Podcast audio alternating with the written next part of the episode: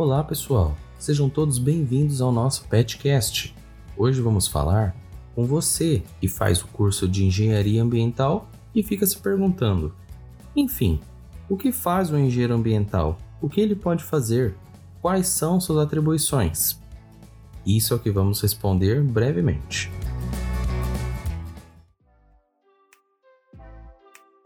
Grande parte das atividades econômicas exercidas pelo homem causam algum efeito ou impacto no meio ambiente, com o intuito de preservar os recursos naturais e promover um desenvolvimento mais sustentável. O engenheiro ambiental avalia os efeitos causados por estas atividades e elabora um planejamento de ações para minimizar seu impacto na natureza. Além também de zelar pela conservação do meio ambiente, o engenheiro ambiental se preocupa com a promoção e proteção da saúde humana. As atribuições do engenheiro ambiental estão definidas na Resolução CONFEA número 447 do ano de 2000, estando discriminadas da seguinte forma: o artigo 2 diz: compete ao engenheiro ambiental o desempenho das atividades 1 a 14 e 18 do artigo 1 da Resolução CONFEA 218 de 1973, referentes à administração, gestão e ordenamentos ambientais e ao monitoramento e mitigação de impactos ambientais, seus serviços afins e correlatos. Enfim, você provavelmente já ouviu tudo isso, não é? Então, vamos a algumas das atribuições do engenheiro ambiental, conforme as atividades de 1 a 14 e também a 18, segundo o CREA. Bom, na primeira atividade temos exemplos como proteção de taludes, obras de drenagem superficiais e profundas, planos de gerenciamento de resíduos sólidos. Na segunda, estudos ambientais de transportes de carga e resíduos perigosos, projetos de sistemas de tratamento de efluentes. Na terceira, sistemas de captação de água, relatórios ambientais. Na quarta, levantamento topográfico e licenciamento ambiental. Na quinta, gestão de recursos hídricos e utilização de ferramentas de geoprocessamento. Na sexta, laudos técnicos de análise de água, solo, ruído e poluição atmosférica.